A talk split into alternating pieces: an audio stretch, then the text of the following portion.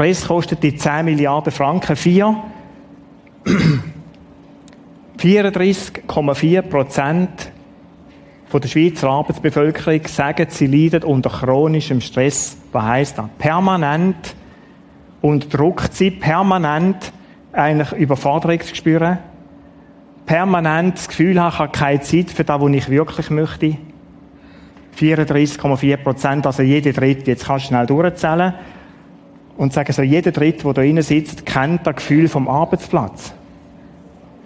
Ein paar schüttelt den Kopf, ich nicht und so. Schön, wenn wir auch, wenn wir die anderen 60 Prozent da rein wären, aber ich bin sicher, ihr kennt es. Ihr kennt es genauso wie ich. Mindestens zeitweise. Das sind so Zahlen, die irgendwo auch besorgniserregend sind. Es ist aber nur eine, eine Geschichte. Es ist nur eine Seite von der Kosten, die Stress verursacht. Eins, wo sich auch Studien darum drehen, ist, was hat der Stress für Auswirkungen auf den Mensch, zum einen, und auf Beziehungen, wo der Mensch drinnen lebt. Der Guy Bodemann, einer heute in der Schweiz von den führenden Paartherapeuten und Psychologen, sagt, Stress, Stress, oder kommt zu dem Schluss, Stress ist Gift für Paarbeziehungen. Stress ist Gift für Paarbeziehungen. Jetzt ist die Frage, wie rechnest du die Kosten? Die Anzahl Scheidungen, die Anzahl Kinder, die irgendwo darunter leiden, traurig sind. Wie messest du in Franken? Weil die Eltern keine Zeit haben. Gerne würden Pfeilbogen basteln. Also wer von den Vätern heute weiss noch, wie man Pfeilbogen bastelt, oder? Das ist die andere Geschichte. Zwei. Drei, vier. Und wer könnte von den Frauen, super, wer könnte von den Frauen den Töchtern erklären, wie man einen Rüeblikuchen macht. Einen mit feinem Guss. Wow! Oh, oh, oh. Hui. Wow. Vielleicht sieht man auch, vielleicht sieht man auch, wo der Stress mehr gelagert ist aus dem raus, oder?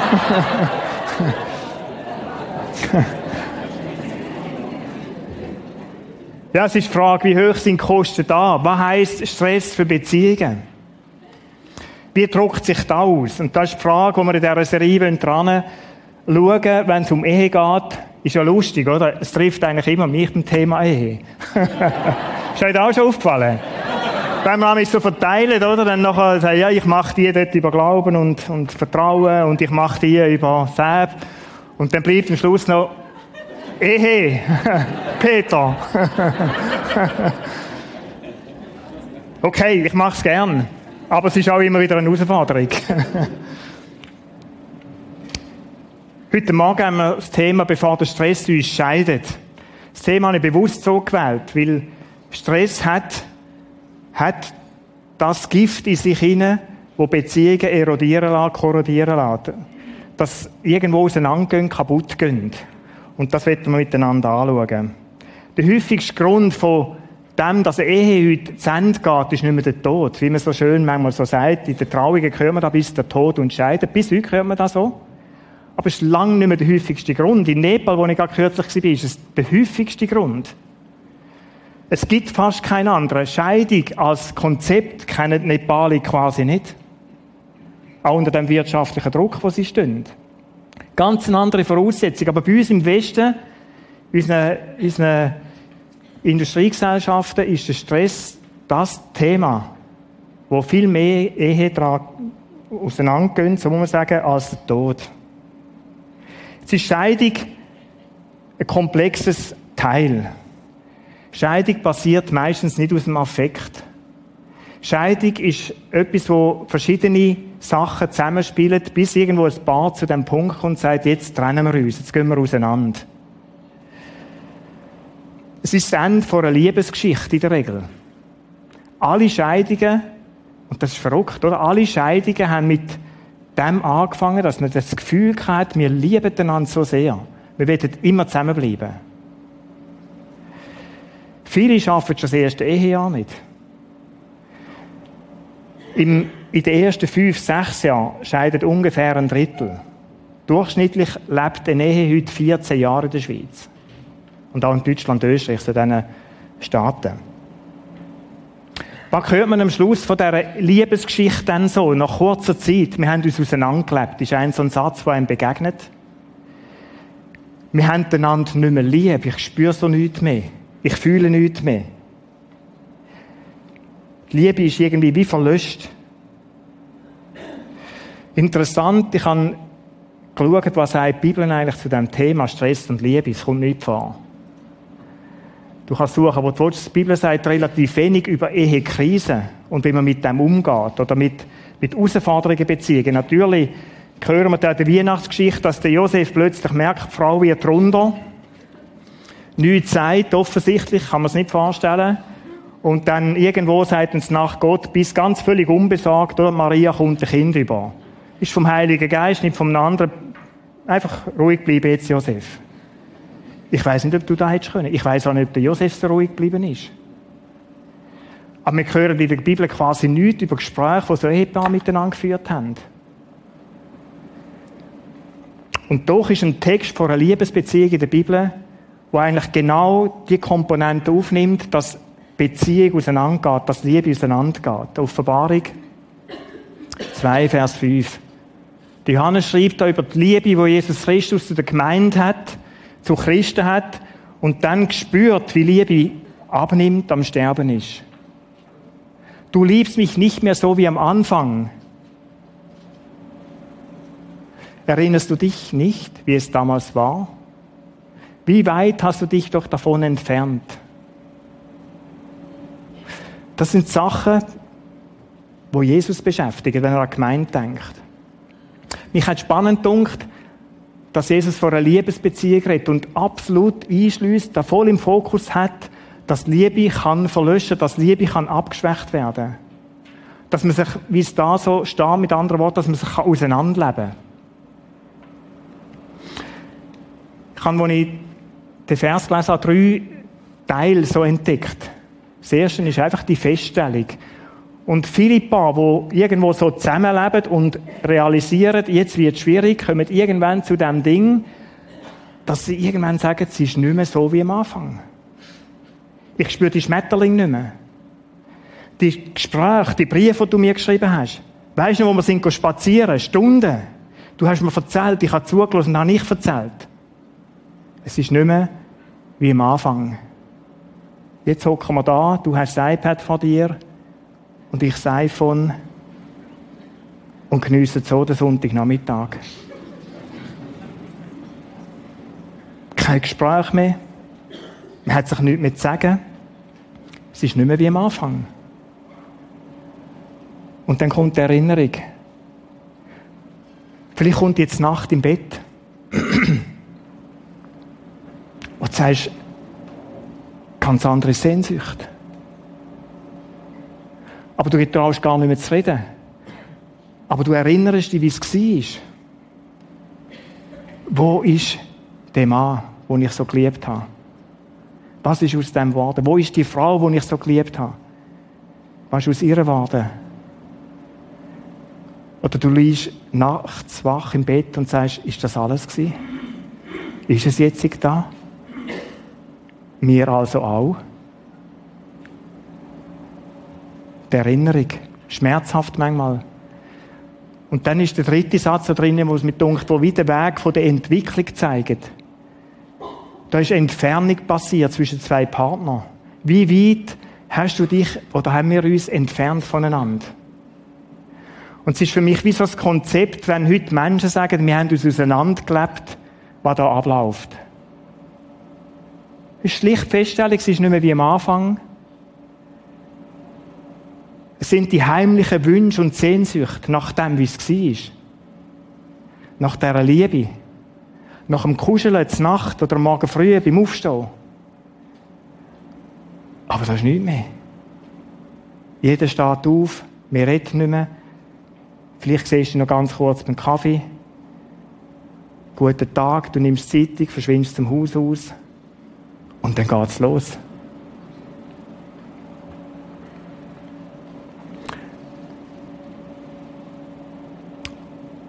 Die Stressforschung kommt zum Schluss, dass zu diesem Weg der Stress eine ganz grosse, eine grosse Rolle spielt in dem Sinne. Ganz starke Komponenten ist. Natürlich gehen die Paar nicht aufgrund von Stress auseinander, sondern gibt es ganz andere Gründe. Da gibt es so das Gewöhnen aneinander. So nach fünf, sechs, sieben, zehn Ehejahren. Wir sind 30 Jahre geheiratet. Du, ich weiß, mit welchem Bein Kette zum Bett aussteigt. Ich weiß, wie sie den Kaffee am liebsten hat. Bringen oft zu wenig in dieser Temperatur und wie es aussieht. Ich weiß so vieles. Sie weiß von mir so vieles. Wir kennen die Abläufe voneinander.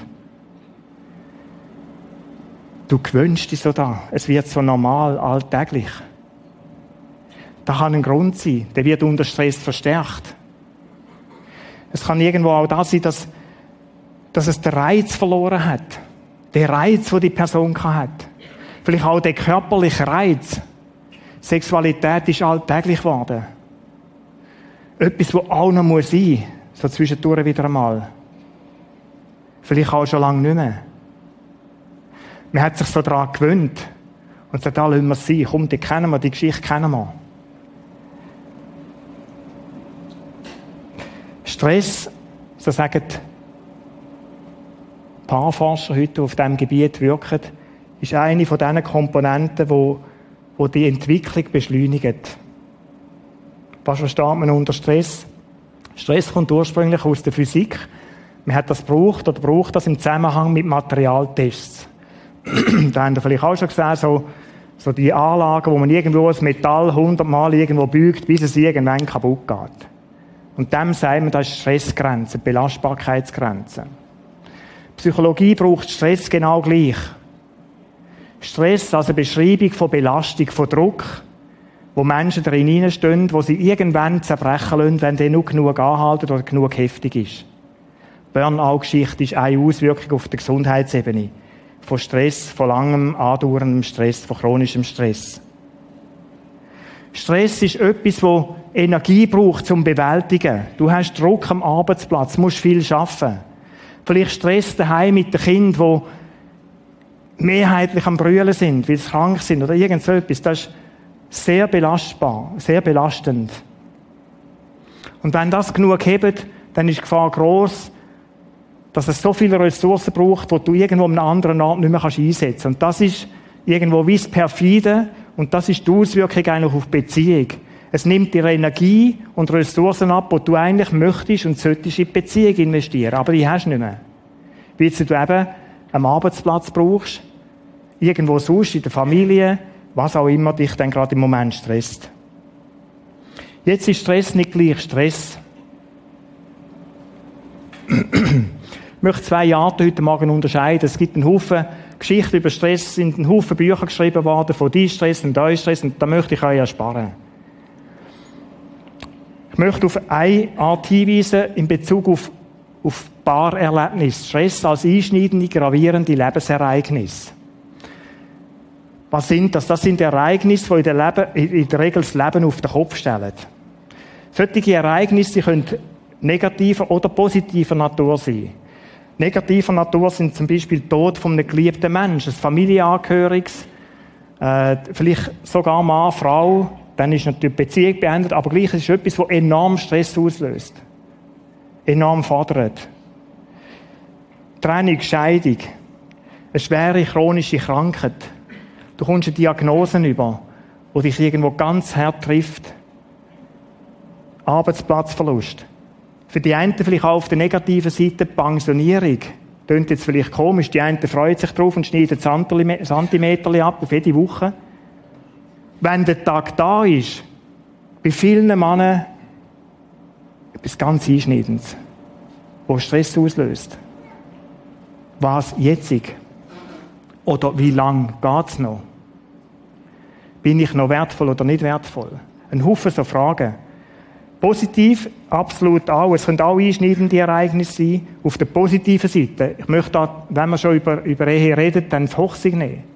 Wo zwei Menschen zusammenkommen mit einer Prägung, mit gewissen Verhaltensmustern, mit Ziel, mit Wunschvorstellungen, mit Erwartungen und dann zusammenkommen und sagen, ab heute gemeinsam. Und der Tag, der ist oft romantisch gefeiert und wunderschön gefeiert, aber mit wenig Überlegungen dahinter, wie leben wir jetzt miteinander? Wie machen wir es als Paar? Da kommt dann im Verlauf der Zeit, wo man sagt, hey, wir müssen mal darüber reden, was verstehst du unter dem? Was hast du eigentlich für Ziel? Wie hast es du gedacht? Und der Moment kann belastend sein. Kinder, die auf die Welt kommen. Wie unbelastet sind wir gewesen, Kathi und ich, wo wir noch kein Kind kennen. Du kannst du machen, was du willst. Wunderschön. Den Ausgang, wenn du willst, an ein Fest, wenn du willst, ist alles so unbekümmert. Und dann plötzlich ist der Schreihals da. Also die lieb schreiende Janina. ich weiß gar nicht, ob sie da ist heute Morgen. Und du sagst, es wird alles komplizierter. Du kannst nicht mehr einfach in den Ausgang. Was machen wir mit dem Geschöpfli, wo jetzt da ist, wo wir Verantwortung haben? Es stellt das ganze Leben von einem Paar auf den Kopf und das ist einschneidend. Manchmal damit verbunden, dass einer plötzlich daheim bleibt, der voll im Arbeitsprozess war. Und jetzt ist daheim mit dem schreienden Kind alle fünf Stunden Windeln wechseln. Schöppeln, es will nicht trinken und du, sollst, du weißt, es soll trinken. Moment, wo das Leben von einem Paar auf den Kopf stellen kann. All diese Sachen erfordern so viel Anpassungsleistungen, so Situationen, dass es durchaus Stress zu Stress führen Und, wenn wir vorher gesagt haben, das nimmt, frisst Energie und Ressourcen, dann sind auch positive Ereignisse Sättige, wo einem Ehepaar, einem Paar Energie abziehen, wo sie eigentlich vorher in die Beziehung investiert haben. Das ist die eine Art von Stress. Die zweite Art. Stress als tägliche hohe Belastung. Das ist das, was wir vielleicht unter Alltagsstress verstehen. Alltagsstress mit einer grossen Auswirkung auch auf Beziehungen. Oft erlebt man Stress nicht nur am Arbeitsplatz. Die, die am Arbeitsplatz Stress erleben, die sagen häufig, ich habe auch noch Stress in der Familie. Wieso? Weil Zeit fehlt, um sich dort in Ordnung darum zu kümmern, was dort sollte sein. Und dann fühlst du das als Belastung, als Druck. Oft kommt so Alltagsstress, so die tägliche Belastung, wenn es eine Art anfängt, die drei, vier, fünf verschiedenen äh, Gebiete in deinem Leben anwirken. Das kann Beziehung sein, das kann sein, dass wir sind jetzt auch schon ein bisschen älter, unsere Eltern sind noch älter und da kann zur Belastung werden, dass plötzlich unseren Eltern nicht mehr so gut geht. Und du hast irgendwo die Verpflichtung, die innere gute Verpflichtung und sagst, wir sollten unsere Eltern besuchen, wir sollten uns um sie kümmern. Das hast du mit 20 in der Regel nicht. Herkunftsfamilie, deine eigene Familie, am Arbeitsplatz, vielleicht ein Hobby, wo du sagst, Fischen ist mein Alles, oder? Und dann gehst du nur noch fischen. René, wenn du da bist. Kann für Kunden stressvoll sein, gell? Ich weiß es nicht, reden mal drüber.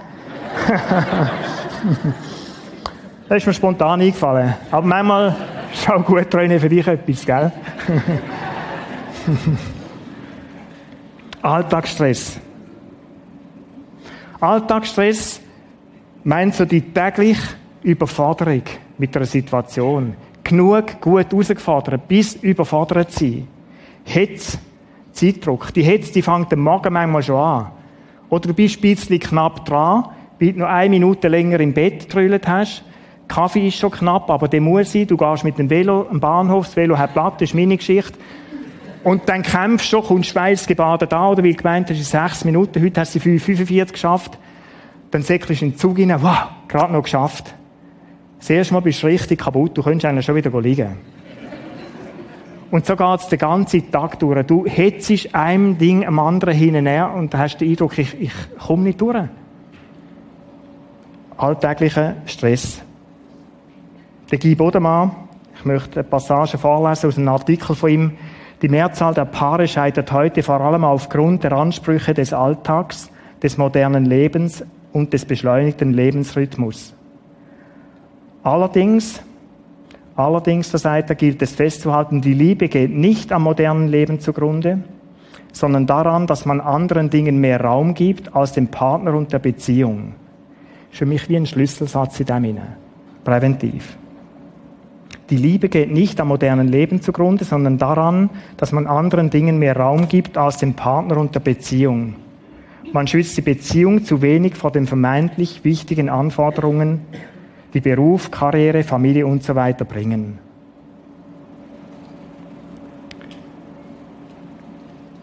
Unser Leben, wie wir es im Westen leben, wir sind stressgefährdet. Wir sind absolut stressgefährdet. Das, was er da beschreibt, ist unsere Situation. Und ich denke, fast jeder, ich will nicht sagen alle, aber fast jeder kennt das. Man sagt da umgekehrt, 12 Prozent der Schweizer Bevölkerung sagt, ich habe nie Stress verspürt. Glücklich. Ich weiß nicht, wo die wohnen, aber toll. Aber es gibt es, 12 Prozent. Aber wir da so im Zürich-Oberland, am Zürichsee wohnend, wir kennen es gut, glaube ich. Das moderne Leben, das uns viel abfordert. Und wir können nicht einfach davor rennen. Wir sind Teil in diesem ganzen Getriebe. Wie wirkt sich Stress auf Partnerschaft und Liebe aus? Ich möchte das Bild nehmen, das ich vom Flyer genommen habe. Mir ist plötzlich das irgendwo so eindrücklich geworden, die Wirkung von Stress ist wie wenn irgendwo ein Stück Metall völlig gesund ist und dann fängt Korrosion an. Irgendwo setzt Rost an. Und der Rost, der hat etwas Unheimliches, der nagelt. Wenn man den nicht angeht, dann nagelt der und nagelt der. Oft unbewusst. Das Rohr ist immer noch gut. Ist immer noch gesund, alles zusammen. Und du denkst, da geht noch lang gut so. Und es geht auch in der Regel lang gut so. Und plötzlich bricht's. Für mich ist es wie ein Bild geworden, wie Stress, wie unser Leben, so wie wir leben, wie das dem sehr ähnlich kann sein. Wie Stress nackt an Beziehungen und sie letztlich auch dann zerstört. Ich möchte fünf Aspekte anschauen, die so wie Korrosionsbeschleuniger wirken in Partnerschaften und Ehen. Das Erste, wenn ich unter Druck bin oder wenn Stress da ist, dann ist in der Regel oder wird in der Regel anders wichtiger als Partnerschaft. Bei den allermeisten ist das der Beruf. Die allermeisten schuben irgendwo mit 30, 40, 45 und sind in der Vollblüte der Kräfte und setzen dort drauf. Und am Anfang ist es perfid, oder? Die Frau oder der Mann, je nachdem, Partner oder Partnerin, die haben eigentlich noch Freude, die unterstützen da. Und sagen, wow, super, mein Mann kommt zum Fliegen, meine Frau kommt zum Fliegen. Und du bist begeistert, dass der richtig Fuß gefasst hat in seinem Job hinein. Du bist begeistert vom nächsten Karriereschritt. Und so merkst du irgendwann dann gleich auch, aber uh, ist immer weniger da. Du musst am Abend noch mal schnell ins Büro. Du musst nur noch schnell auf dem Laptop die Sachen machen. Oder in der Ferien, du brauchst fünf Stunden, einfach mal zum Mail checken. Und so schleicht etwas drin, wo eigentlich durch etwas ist, wo du sagst, wow, das war positiv gewesen, oder? Wo plötzlich etwas kommt, wo du merkst, da greift unsere Beziehung an. Anders ist wichtiger als Beziehung. Ich habe gesagt, es kann absolut auch ein Hobby sein. Die verrückten Hobbykeller, oder? Ich bin auch so ein, ein, ein möchte gern Eisenbändler, oder? So ein Feierabend. Ich habe Geduld nie für so eine Anlage aufzubauen. Aber mich hat es immer fasziniert, wie die Zügel kreisen und so. Vielleicht kommt es mal mit 67 oder so. Aber was, habe ich schon Geschichten gehört von Männern, die kommen heim, stempeln daheim ein und hocken in den Hobbykeller runter. Oder die sind anwesend. Die Zeit läuft, Familienzeit läuft, aber sind einen Stock tiefer oder im Nebenzimmer. Nicht hier. Und am Anfang sagst du als Frau, wow, super. Gut, habe ich einen Mann, der Hobby hat nicht mühsamer wie der, der einfach immer daheim hockt und Zeitung liest und nörgelt und stört und dann gibt's zu essen. Wow, mein Mann hat ein Hobby. Und irgendwann sagst du, hätte er bloß das Hobby nicht. Oder das Hobby, der frisst so viel weg. Anders ist wichtiger als Partnerschaft. Stress macht gereizt und verschlossen. Kenne ich aus meinem Leben sehr, sehr gut. Wenn Druck da ist, dann verändert mich der Druck. Oder ich verhalte mich anders. Ich habe eine Eigenverantwortung in dem hinein. Es ist nicht, nicht die Umgebung die Schuld. Es ist meine Eigenverantwortung. Aber ich stelle da mir fest, wenn der Druck zunimmt, dann verändere ich mich. Was verändert sich? Ich werde in der Regel ungeduldiger. Habe keine Geduld für irgendetwas daheim. Bin gereizter, aggressiver. Äußere mich irgendwo viel manchmal lauter, unwirsch, kurz, knappe Sätze. Es kann auch das Gegenteil sein, verschlossen machen. Zu dieser Sorte gehöre ich nicht. Aber es gibt Leute, wenn sie von Druck befallen sind, dann ziehen sich die zurück. Dann verschliessen sich die, dann wollen die mit niemandem mehr reden. Der Tag ist so anstrengend gewesen, ich brauche Zeit für mich. Ich mag jetzt nicht noch Gespräche führen. Die Auswirkung auf Partnerschaften, möchtest du mit jemandem zusammen sein?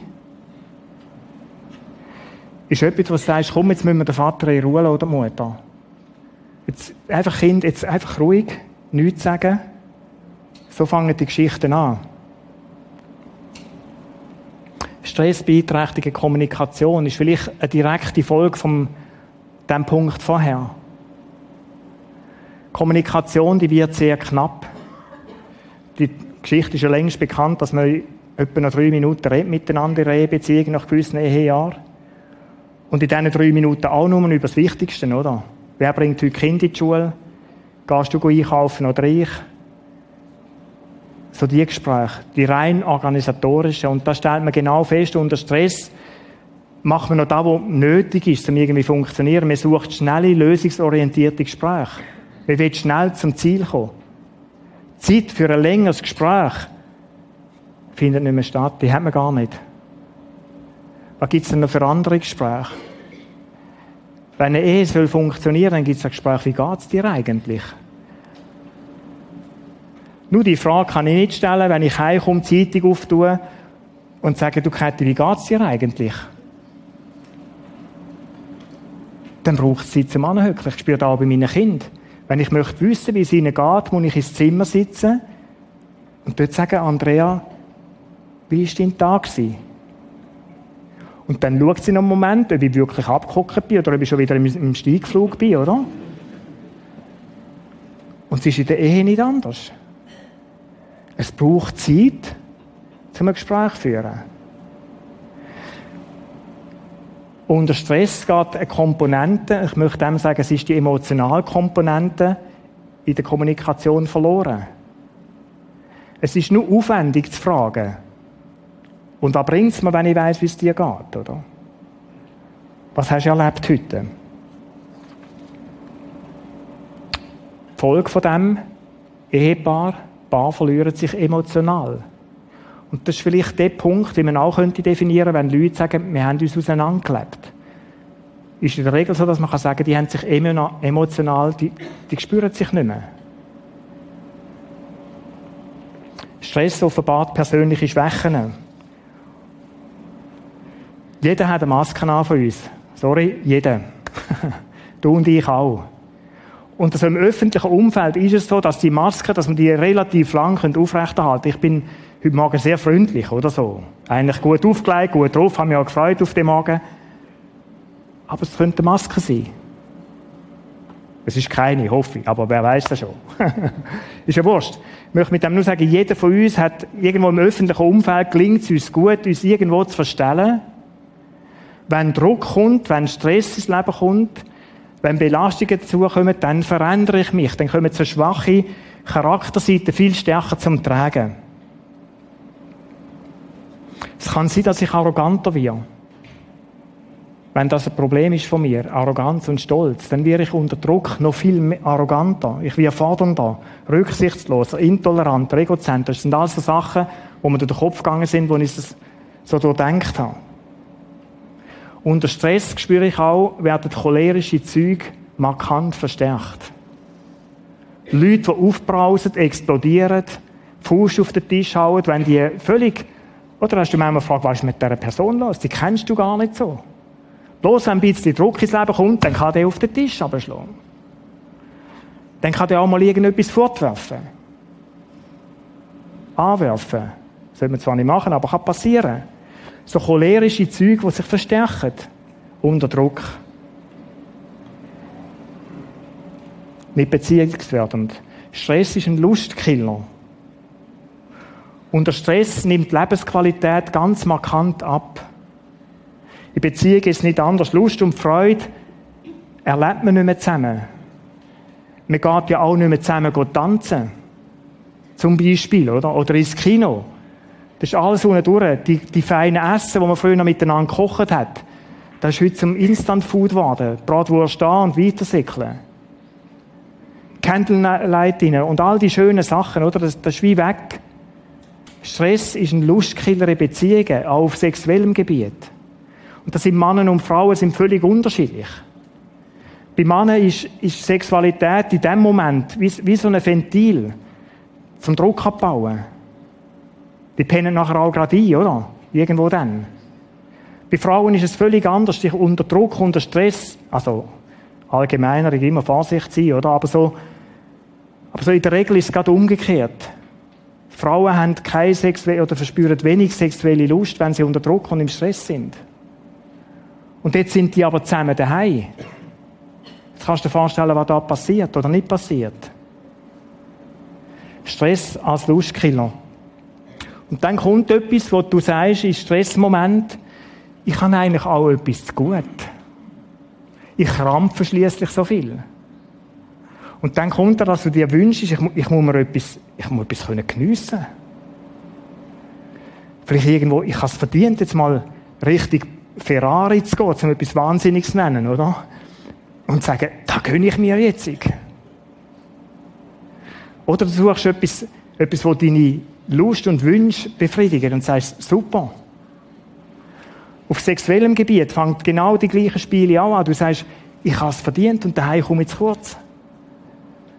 Und dann fangen heute so die Online-Plattformen an. Unheimlich. Ich habe da Zahlen gelesen, die sind erschütternd, Leute. Erschütternd, Leute. Auswuchs von unserer Gesellschaft. Und das rund um ein Drittel von diesen Chatforen gibt es sexuelle Kontakte raus. Über ein Drittel. Man will sich etwas Gutes tun, will sich selber verwöhnen. So knackt Stress an Beziehungen. Die Frage, die sich stellt, ist, sorry, genau. Was kann man tun, wenn man da reinschlittert? Was kann man tun, wenn man realisiert, wir lieben uns nicht mehr so, wie es am Anfang war? Ich habe zwar noch die Erinnerung im Kopf, aber wir haben uns entfremdet. Und ich freue mich, dass ich Angela und Erwin heute Morgen darf da haben, wo sie ihrem Leben erzählen. Wir gehen bei ihrem Leben etwa 20, 25 Jahre zurück. Sie sind heute noch in der Blüte vom Leben. Aber da sind sie voll, voll aktiv im Schuben gewesen. 90er Jahre. Sie haben mir im Vorbereitungsgespräch gesagt, jeder hat so in seinem Aquarium hineingelebt. Wie der Fisch im Wasser pudelwohl. Aber es sind zwei Aquarien gewesen. Jeder in ihm. Und sie erzählen uns heute daraus, wie sie die Situation erlebt haben und wie sie mit dieser Situation umgegangen sind. Sie sind heute miteinander verheiratet. Kommen doch bitte auf die Bühne, sind glücklich. Ein glückliches Ehepaar. Wie sind sie daraus rausgekommen? Da werden wir miteinander anschauen.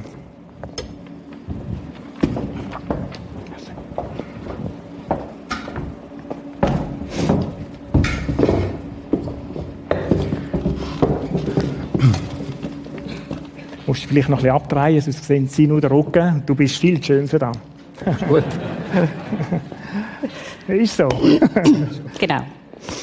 Ja, ich habe mir die Situation gesagt, wie, wie in verschiedenen Aquarien. Jeder hat so sein Aquarium gehabt. Wie muss man sich das vorstellen? Wie ist es, wenn jeder in seinem Aquarium ist, schwimmt und schaubert? Also das war die Zeit, wo wir äh, die Schmetterlinge gefühlt haben, nach dem Heiraten gerade, 80er Jahre äh, wunderschöne Fische, etwa ein Haifisch, den wir noch nicht gesehen haben, rumschwimmen, etwa ein Krebs, der einem gezwackt hat, aber es war alles im grünen Bereich. Gewesen. Wir haben, in dieser Zeit haben wir dort auch erlebt, dass wir kinderlos werden sein, das Leben lang, mit dem haben wir müssen umgehen und das andere ist, äh, dass wir äh, zum Glauben an Jesus Christus gefunden haben. Das ist in dieser Zeit. In dieser Zeit? Ja, genau. Ja. Wie hast du es erlebt, Angela? Ja, ich habe eine Schule gegeben und er hat sein Geschäft gehabt und jeder hat seinen Job gehabt und wir haben uns wohlgefühlt. Das Geschäft ist gut gelaufen. In der Schule habe ich Erfolg gehabt, ich hatte Nebenämter gehabt, ich hatte gute Kollegen gehabt. Ähm, es war mir wohl gewesen. Ihm auch. Und wir haben so, unser Austausch ist positiv gewesen. Er hat mir das Gute erzählt vom Geschäft und ich habe munter plaudert, hm. was in der Schule den Tag durchgelaufen ist. Und dann ist es ein bisschen anders geworden. Ihr sind mehr ja. und mehr sind ja wirklich in diesem Aquarium Sie haben das auch gespürt. Ja. Also, Wie hat sich das auf die Beziehung ausgewirkt? Hm. Also ich bin in den Alltagsstress hineingekommen, wie du auch gezeigt hast. Und äh, das 90er Jahre sind sehr schwierig gewesen. Wir haben null Wachstum in der, in der Schweiz gehabt und das hat sich sehr stark auch auf die Druckbranche äh, ausgewirkt, als ich war und verantwortlich war. Und dann habe ich einfach gemerkt, dass die Probleme haben mich zugedeckt. Und ich habe mein Aquarium gegenüber ihrem Türen immer mehr geschlossen und habe ich habe mich in mich hineingekehrt auch. Ich habe gedacht, die Probleme muss ich jetzt nicht nach Hause tragen, das belastet mich und da habe ich gemerkt, das ist falsch. Mhm. Also du hast gemeint, du machst etwas Gutes und ja. willst Angela nicht belasten genau. und hast nicht mehr erzählt. Ich habe nicht mehr erzählt, oder? Mhm. Wie ist es dir gegangen, Angela? Ja, ich habe den Rückzug gemerkt. Ähm, und zwar schleichend. Ähm, er ist heimgekommen, hat mir eine Frage gestellt und ist bei uns in der Bar gesessen. Ich habe gekocht und ich habe plaudert und plaudert und plaudert von der Schule, was alles gelaufen ist. Und als ich übergeschaut habe, habe ich gesehen, er liest Zeitung. Genau. Also die Situation, die ich gesagt habe. Genau. Und beim Essen hat er dann die gleiche Frage nochmal gestellt. Und dann habe ich gemerkt, äh, er hört wieder nicht zu. Und als dann das dritte Mal die Frage kam, ist, wie, was hast du für einen Tag gehabt, dann bin ich ausgerastet. ich habe gemerkt, er ist im Rückzug, ihn beschäftigt etwas, aber er, er sagt nichts. Er teilt es mir nicht mit. Seine Visionen hat er mir auch mitteilt. Und irgendwo scheint das Problem da zu sein. Und das ja. erzählt er mir nicht. Aha. Das hat mich gestresst, das hat mich traurig gemacht. Ich bin nicht, ich bin nicht an und angekommen. Mhm. Mhm. Ich muss sagen, in der Ferie hat es gut funktioniert. Da bin ich immer dran gewesen, oder? Da habe ich nach einem Tag können abstellen auch. Wir haben auch viel Sport gemacht. Das hat, das ist auch sehr hilfreich gewesen. Aber ich habe mich total eingeschlossen, oder? Und dann ist es ja dann zum Crash gekommen auch, oder? Ja, erzählt, wie ist es bei euch zu dem Crash gekommen? also zum Crash nicht direkt in der Beziehung, aber ich habe natürlich sehr einschneidendes erlebt am Geschäft. Das ist dann mit dem Swissair Grounding. Äh, wo wir direkt äh, Kunden massiv Umsatz verloren haben am Geschäft und wir haben auch sehr, sehr viele Zulieferanten bedient oder, von der Swissair und da haben wir äh, sechsstellige Beträge verloren und wir haben kurz vorher massiv investiert in neue Technologien und dann habe ich nur noch eine Wand gesehen von mir, oder? Und ich habe dort auch müssen ärztlich betreut werden. Ich habe dort äh, bei haarscharf an einer Depression vorbei. Und das ist ganz schwierig auch für unsere Beziehung. Wie hat sich das ausgewirkt, Angela? Das Spüren, Merwin geht es nicht gut. Wie, wie ist es dir gegangen mit dem? Ähm, einerseits habe ich einen Anteil es hat mich traurig gemacht und ich habe noch Fragen stellen und je mehr Fragen ich gestellt habe, je mehr hat er sich zurückgezogen. Und andererseits hat es mich hässlich gemacht und wir haben gestritten. Mhm. Der hat immer gesagt, ich will der Mist, also hat noch ein schlimmes Wort gebraucht dafür, wo ich im Geschäft erlebe, nicht noch heimnehmen. Mhm. Und ich habe gemerkt, ich habe keinen Anteil mehr an seinem Leben. Ich habe ihm gesagt, ich kann nicht einmal mehr konkret für dich beten. Wenn ich ihn gefragt habe, was soll ich für dich beten, hat er gesagt, bete, dass es im Geschäft besser geht. Ja, Halleluja. Also Gott will konkrete Gebet. Und ich habe gemerkt, ich komme da nicht mehr über. Mhm. Was passiert in einer Beziehung, wenn es eng ist? Also das Verschliessen ist eins, was passiert sonst noch? Ja. Also, ich habe... Die Liebe ist gegangen. Du hast vorhin gesagt, Gefühle sind weg. Ich habe plötzlich gemerkt, wer lebt denn da neben mir? Und was ist denn das für einer? Ja. Und ich habe in den 90er Jahren mindestens ein Jahr, wenn nicht anderthalb, im Haus gelebt mit einem zusammen, wo ich nicht mehr gelebt habe. Ja. Und da hatte ich Angst gehabt, einerseits, und gemerkt, boah, und jetzt nach 20 oder 30 Jahren mit den du nicht liebst, wie hältst du das aus? Und andererseits habe ich aber da rein, tief gespürt, bei dem Mann bleibst du. Ich hätte nicht weg können. Ich hätte können das Göffel packen Ich hätte x Möglichkeiten gehabt, zum gehen. Und ich konnte nicht können gehen. Es hat mich etwas zurückgehebt. Obwohl, die Liebe ist ja nicht nur Gefühl. Alles, was die Liebe sonst noch ausmacht, auch gegangen ist. Und ich dann gemerkt habe, haben dann so Gott geschrien und gesagt, hey, aber wenn du mich da verankerst, in diesem Haus, bei diesem Mann, dann will ich, will ich wieder Gefühle entwickeln für den. Und er hat gewartet in dieser Zeit. Er hat das gemerkt und hat gewartet. Mhm. Also du hast auch einen Moment mit Gott gehadert oder, oder gerungen eigentlich von Gott, Angela, und, und gesagt, äh, da will ich bleiben, ich, ich ja. habe es so versprochen. Ja. ja. Wie ist es dir gegangen, Erwin? Also wir haben ja uns in dieser Phase emotional auseinandergelebt, oder? Sexuell ist auch nicht mehr viel äh, gelaufen. Das ist natürlich dann nach einer Folgesituation, Auswirkungen und wir sind öppe die aneinander geraten. Mhm. Also es hat öppe geklopft, oder? Aha. Ja. Haben wir mal erzählt von so Konflikten, wo es auch manchmal eskaliert ist. Ihr habt, ihr habt äh, Regeln gefunden in dem ja. oder eure Regeln müssen gehen, ja. mhm. weil ihr wollt zusammenbleiben. Mhm. Was sind das für die, die euch geholfen haben? Ich habe noch das Studium angefangen, weil ich ja Beratungen mache und, und noch mehr Werkzeuge wollte, wollte wissen, wie der Mensch funktioniert. Und ich habe ein hilfreiches Werkzeug in, dem, in dieser Psychologie, die heißen Verträge. Mhm. Und ich habe mit ihm eine Abmachung getroffen. Also wie, eigentlich wie zwei. Einerseits habe ich gesagt, gib mir Anteil von deinem Leben. Und wir probieren das 14 Tage. Du kommst 14, ja, jetzt mal 14 Tage lang heim und leihst mir die Abend. Darf ich das Wort nennen? Ja. Der kotzt auf den Tisch. das war noch nicht so wüst. Ist gegangen, gell? Nein. Aber was kam, ist wüst. Ja. Genau. Mhm. Und er hat sich darauf eingelassen. Mhm. Und ja, vielleicht mal so weit, nachher zum Muster. Ja. Also ich habe auch gespürt, oder der Paulus sagt uns im Epheser, wenn wir Hass haben, Hass erfüllt sind gegenseitig, sollen wir das vor dem Einschlafen bereinigen und einander vergeben. Das hat bei ihr absolut funktioniert, oder? Also haben wir ein anderes System müssen herausfinden, einen anderen Weg, oder? Aha. Und äh, wir haben uns einfach immer überlegt, wie ist es zu, der, zu dieser Situation gekommen, oder?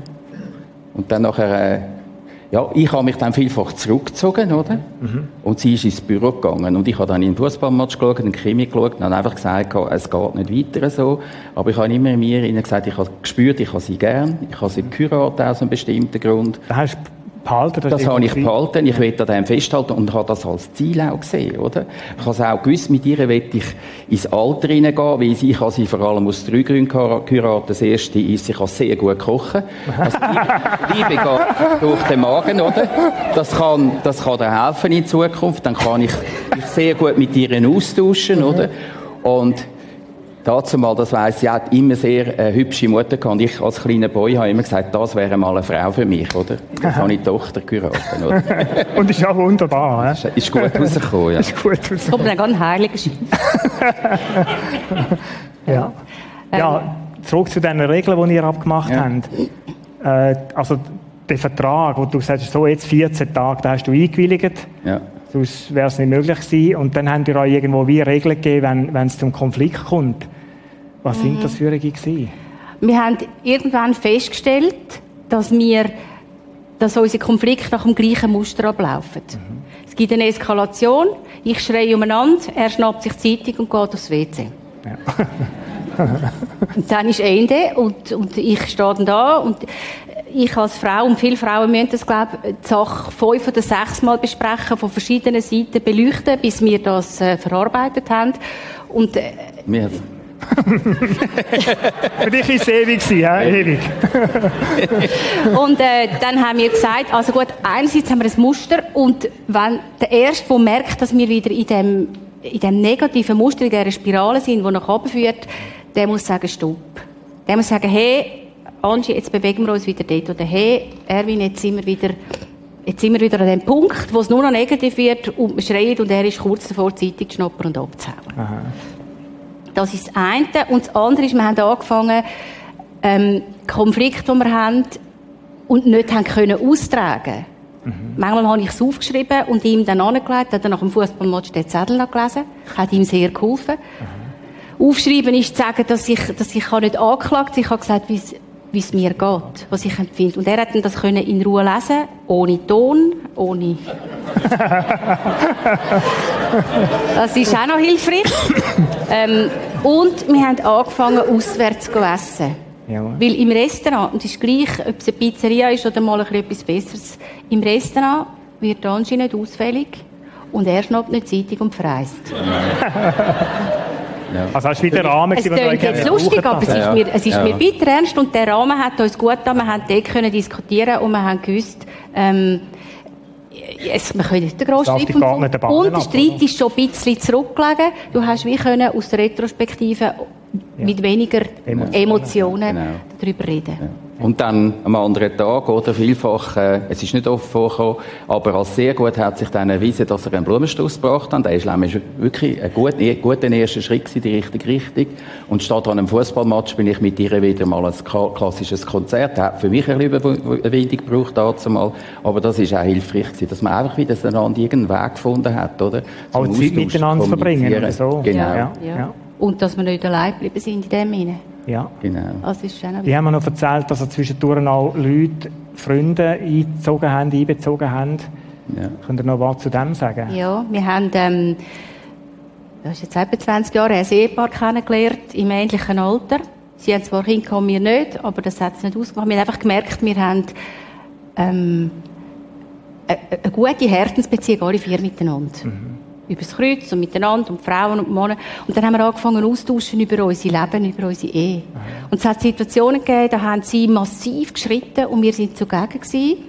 Und wir haben das nachher können anschauen miteinander. Und wo wir Probleme hatten, haben wir manchmal angerufen und gesagt, wir brauchen jemanden zum Schwätzen. Wann haben wir Zeit? Und dann ist es hilfreich, wenn, wenn, wenn wir dort hingehen, nicht bei uns daheim sind. Sie stellen das Glas Wein auf und vielleicht noch Kerzen. Und, und wir haben dort einfach unseren unser Beziehungskotz bei denen auf den Tisch gelegt. Und ich konnte dann keine Maske müssen anhaben. Ich konnte können sagen, es schaut mich an, wenn der immer und so. Und er hat gesagt, es regt mich auf, wenn du im Und dann kommen die Wörter immer und nie, oder? Ja. Und, und wir haben dürfen dort echt sein und oben runterkommen und das vierte am Schluss beten. Einfach, musst du ja noch immer mit dem Mhm. Ja. Kotz, oder? Ja. Und die haben dann einfach gesagt, Ja. Gott, den kannst du eigentlich. Und die haben das so können deponieren dann Ja, auch dort. das war ja. sehr hilfreich, gewesen, nicht allein zu bleiben im Konflikt. Ja. Und dann eben auch die wirtschaftlich bedingte Depression zusammen mit dem Swiss Air Grounding hat sie gemerkt, selber, da kommt mir ein Anschlag, oder?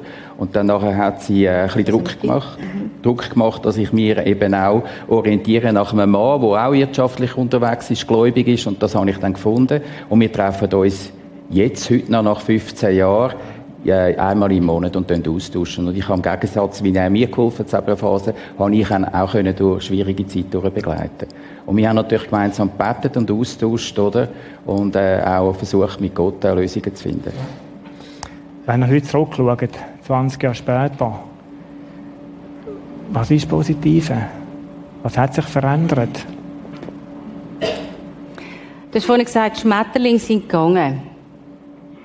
Das ist so. Aber manchmal kommt wieder einer. Kommt wieder rein? Ja. ja. Ja, nach einem Also- Blumenstrauß. Oder einem feinen Essen. da kann er immer noch fangen. Ähm, nein, aber es ist etwas gekommen, wo ich, wo ich vielen jungen Pärchen kann sagen die bei mir in der Beratung sind, die sagen, ja, es nach einem Ehejahr, und jetzt? War's das? Und ich merke, wir stehen heute auf einem, auf einem festen, weiten Fundament. Also Gott hat gesagt, ich stehe dich auf weiten Raum. Und ich empfinde das so. Uns bläst es nicht gerade um, wir streiten heute noch. Und ich werde lauten, der geht manchmal heute noch mit, dem mit der Zeitung aufs WC. Aber ich, ich, verliere den Boden nicht. Ja. Ich lebe auf, auf festem Grund und wir wissen, wie wir das handeln müssen. Ja. Vielleicht liegt dir mal ein Brief auf den Stegen vor dem Schlafzimmer, ja? Ja. Und ich meine, das Bild jetzt vom Aquarium, es ist eigentlich dein Bild, ich finde das noch gut. Mein Aquarium habe ich abgebaut, ich habe es aufgeräumt, ich habe noch im Bereich kreativ ein bisschen Engagement in der Gemeinde und so weiter. Und ihres ist nach wie vor gross und ich gehe mit grossem Interesse gehe ich ihres Aquarium, gehe dort mit, oder, tue ihre Bereiche entdecken. So bin ich ja auch an einem Ausbildungsseminar schon zweimal gewesen, Transaktionsanalyse, oder ich begleite Angela auch, wenn sie äh, äh, Lehrerkollegen dort beraten, dann fahren wir dort an und nach, dann hat sie ihren Teil mit ihnen und beim Rückweg gehen wir wieder etwas Feines essen. Und teilen mehr das Leben auch mit ihnen, oder? Ich bin ja Also jetzt ihr habt pensioniert. das Lebenstempo bewusst auch ein bisschen reduziert. Also ja. ich schraube zurück zugunsten von unserer Beziehung. Also wir schauen, dass wir die Zeiten wieder haben. Ja, das ist wichtig. Ja. Das und, und auch im, im Grössten rein, wo du, wo du Geschäft, man hat ein eigenes Geschäft gehabt, das ist 150 oder mehr Prozent Job, oder? Und dort rein sagen, nein, wir gehen nicht am Familienanlass, nein, wir, treffen, wir gehen nicht ins Kino, wir bleiben daheim. Oder wir gehen zusammen essen. Und was wir immer gemacht haben, ist alleine Ferien. Wir haben nicht, also ganz selten mit Freunden Ferien gemacht. Wir sind in der Regel allein gegangen. Da habe ich ihn 24 Stunden am Tag für mich gehabt und habe ihn können bequasseln. Und er hat mir zugelassen. Danke vielmals, dass wir dürfen in euer Leben hinschauen Gern geschehen. Und ich finde es stark, ein Ehepaar da zu haben, Menschen, die älter sind, finde ich ein Gewinn, die schon durch Sachen durchgegangen sind, wo man davon lernen können. Ihr sind für mich so ein Paar. Danke vielmals dafür. Gern geschehen.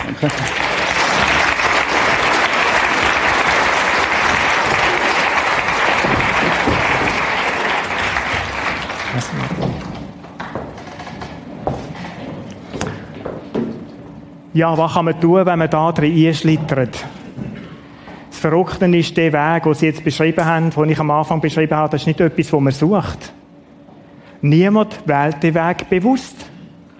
Man rutscht regelrecht rein. Ich möchte am nächsten Sonntag mit dem Text in der Offenbarung, mit anderen Bibeltexten, darauf eingehen, wie können wir dann in unserer Zeit, wo wir drin leben, wie können wir mit dem Druck, mit diesen Belastungen, wie können wir da drinnen eine gute Beziehung und Ehe führen. Ich möchte euch herzlich dazu einladen. Jetzt singen wir miteinander einen Song. Vielleicht sitzt du heute Morgen schon die ganze, die ganze Zeit da und sagst, ich erlebe im Moment gerade die Schwierigkeit. Auch was jetzt Angela und Erwin erzählt haben. Ich bin schon eine Zeit lang da drin und finde wie keinen Weg. Ich weiß nicht, wie ich es soll angehen mit dem Partner nicht. Wie kann ich von Gott reden? Wie kann ich zu Gott reden? Soll ich Hilfe suchen, nicht Hilfe suchen? Wir singen den Song jetzt, der davon handelt, dass man so einen Moment im Leben hat, wo man sich wie in der Wüste fühlt. Vielleicht fühlst du dich heute so trocken, vielleicht leer. Dann komm und nimm das Lied als ein Gebet und komm mit dem so von Gott. Das ist der erste Schritt dazu.